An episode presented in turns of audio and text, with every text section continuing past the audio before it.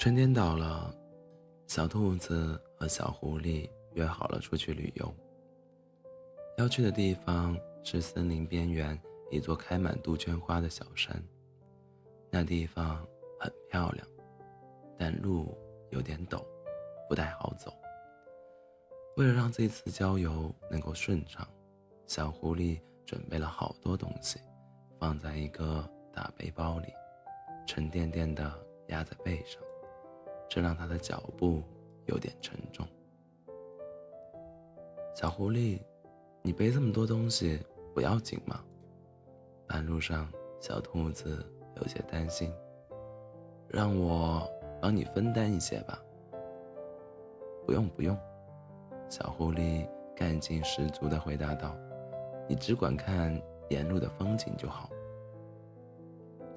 沿路的风景确实很美，漫山遍野都布满了鲜红色的杜鹃花球，花团锦簇，开得十分热闹。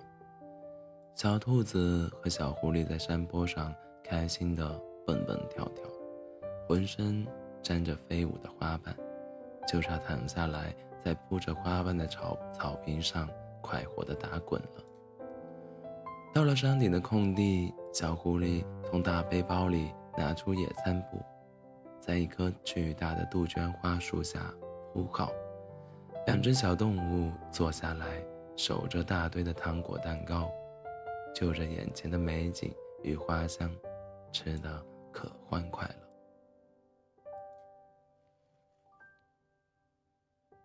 小狐狸，谢谢你带我来这么好的地方。小兔子认真的说：“还有，你居然连果汁和童话书都带了，这些东西好重的，太辛苦你了。”小狐狸连连摆手，表示没什么，它不累的。能看到小兔子可爱的笑容，小狐狸觉得一切辛劳都很值得。野餐过后，两只小动物又靠着树干读了一会儿童话书，还躺下来美美的睡了个午觉。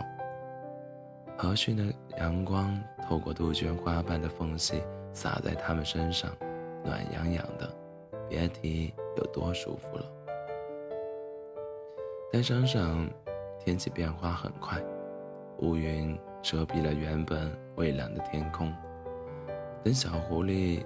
和小兔子从午睡中醒来，树丛间已经开始落下零零点点的雨滴。他们赶紧把野餐用具和垃圾都收拾好。小狐狸背起大背包，举着雨伞招呼小兔子过来跟他一起下山去。可是没走多久，大概是山路太滑，小狐狸没站稳，一脚。踩滑，结结实实的摔了一跤。小兔子赶忙将它扶起来，发现小狐狸的脚扭了，走路一瘸一拐的，很是狼狈。接下来的路只能由小兔子背起那个大背包，一边撑着伞，一边扶着小狐小狐狸慢慢往山下走。看着小兔子在滑溜溜的山路边上吃力地稳住身形，即使在冷冷的山风中也累出了满头汗水，小狐狸不禁有些自责：“对不起啊，小兔子，我连累你了。”嗯，你在说什么？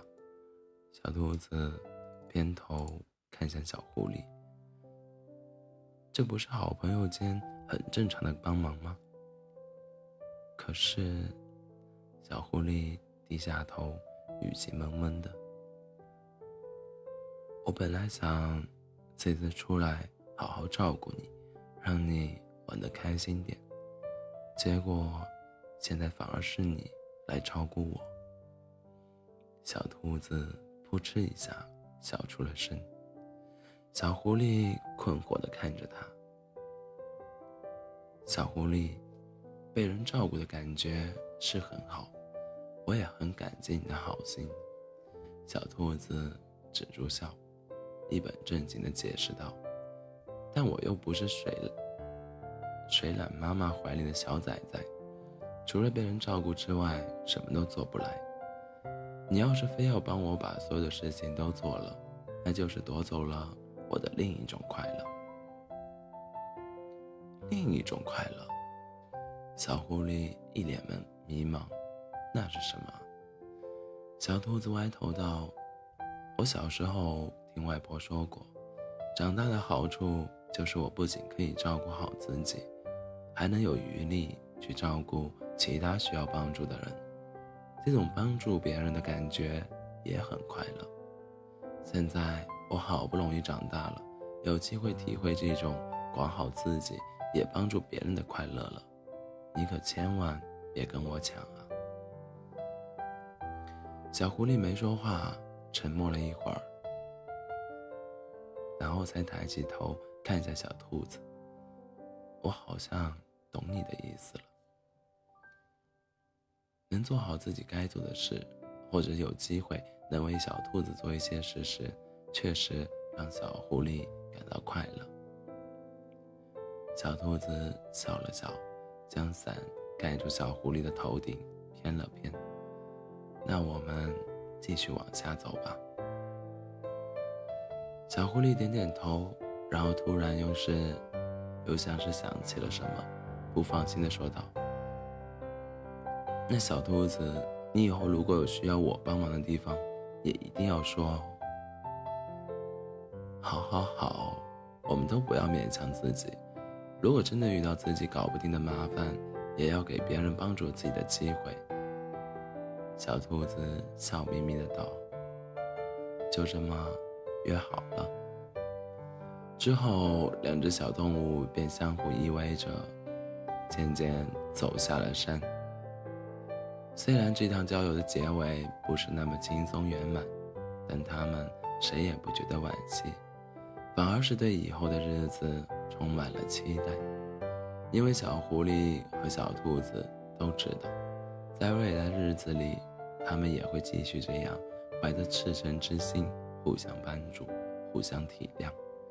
那他们之间的快乐，就还会有好多好多，永远不会停止的。